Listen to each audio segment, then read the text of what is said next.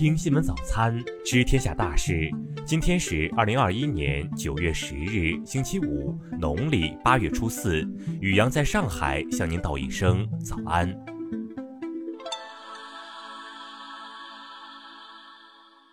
再来关注头条新闻：上海奉贤人唐某德带三岁女儿甜甜外出旅游期间，把房子租住给朋友照看。两周后，朋友找东西时，在床底发现一具男尸。经查证，死者为甜甜干爹朱老伯的女婿老余。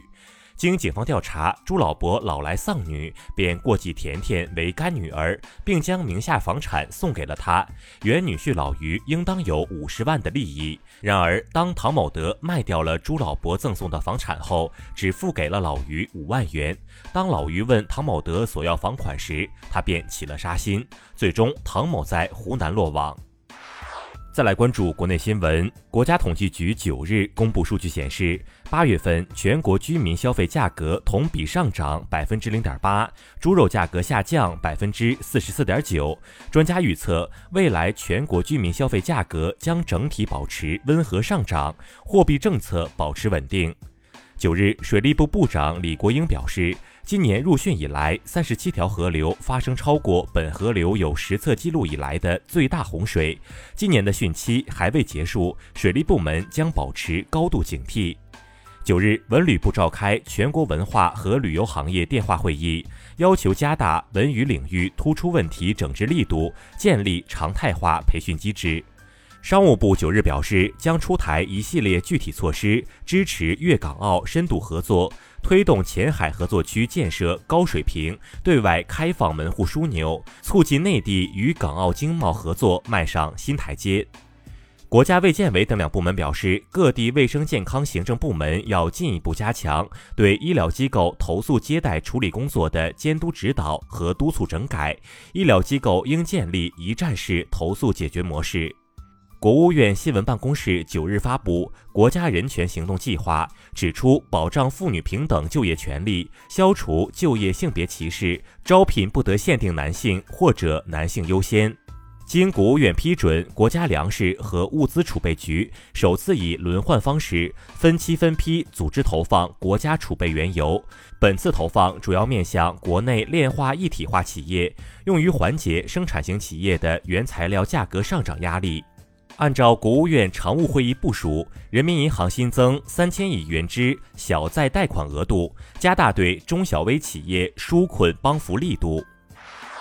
再来关注国际新闻。八日，据澳媒，阿富汗塔利班一名官员称，在新的塔利班政府领导下，将禁止阿富汗妇女参加大部分体育运动，女性板球和其他运动被认为既不合适也不必要。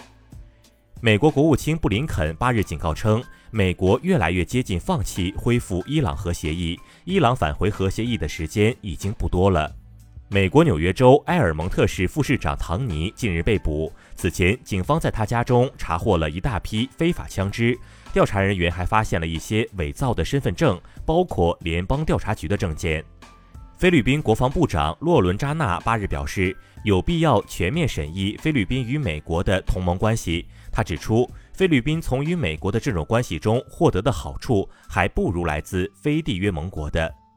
九日消息，菲律宾奎松市的一家孤儿院近日爆发新冠病毒聚集性感染，共有一百二十二人的核酸检测结果呈阳性，其中包括九十九名儿童。当地时间七日深夜，美国北卡罗来纳州发生一起枪击案，几名嫌疑人在一所住宅内射击了近一百五十发子弹，造成一名三岁男孩被射杀致死，他四岁的姐姐被射伤，嫌疑人疑似为两名高中学生。八日，希腊国家透明管理局表示，该组织正对希腊境内的十个疫苗接种中心展开调查。这些疫苗接种中心涉嫌签发伪造的新冠疫苗接种证明。九日，据俄罗斯紧急情况部门消息，救援人员在莫斯科州居民楼天然气爆炸事故的废墟中找到了第五名遇害者遗体。至此，该事故已造成五人死亡，十七人受伤。再来关注社会民生新闻。七日，海南海口凤凰雅苑小区内，一工人安装空调外机时从七楼坠下身亡。搭档回忆，当时刚下过雨，窗台外湿滑，不知何故绳子中间突然断掉，多部门介入调查。一学生入学复旦大学一年多后，因高考移民被取消学籍，学生状告学校被法院驳回。近日，迪奥关联公司克里斯汀迪奥商业有限公司新增行政处罚信息，处罚内容为生产销售以不合格产品冒充合格产品，处罚金额五点七六万元。九日，中国消费者协会回应视频平台 VIP 会员服务和超前点播机制问题称，逐步解锁有损消费者自主选择权，已有两家平台承诺将进行改进。济南警方通报整形机构女老板殴打顾客事件称，女老板刘某明涉嫌非法拘禁罪，被依法刑事拘留，案件正在进一步侦办中。再来关注文化体育新闻。八日，国际奥委会执委会决定，由于朝鲜没有派团参加东京奥运会，从即日起暂停朝鲜奥委会资格至二零二二年底，同时执委会保留重新考虑暂停期限的权利。九日晚，在陕西全运会跳水女子双人十米台决赛中，由上海和北京联合组队出战的东京奥运冠军搭档陈芋汐和张家齐顺利夺金，四十五天内揽下奥运和全运双冠。九日，日本足协官方宣布，由于新冠疫情造成的多重影响，经协商决定，今年的世俱杯不会在日本举行。九日，新华社发布评论文章指出，留洋独苗吴磊折射出中国足球尴尬的现实，希望国内球员留洋务实选择立足难度相对较小的欧洲非五大联赛。以上就是今天新闻早餐的全部内容。如果您觉得节目不错，请点击再看按钮。咱们明天不见不散。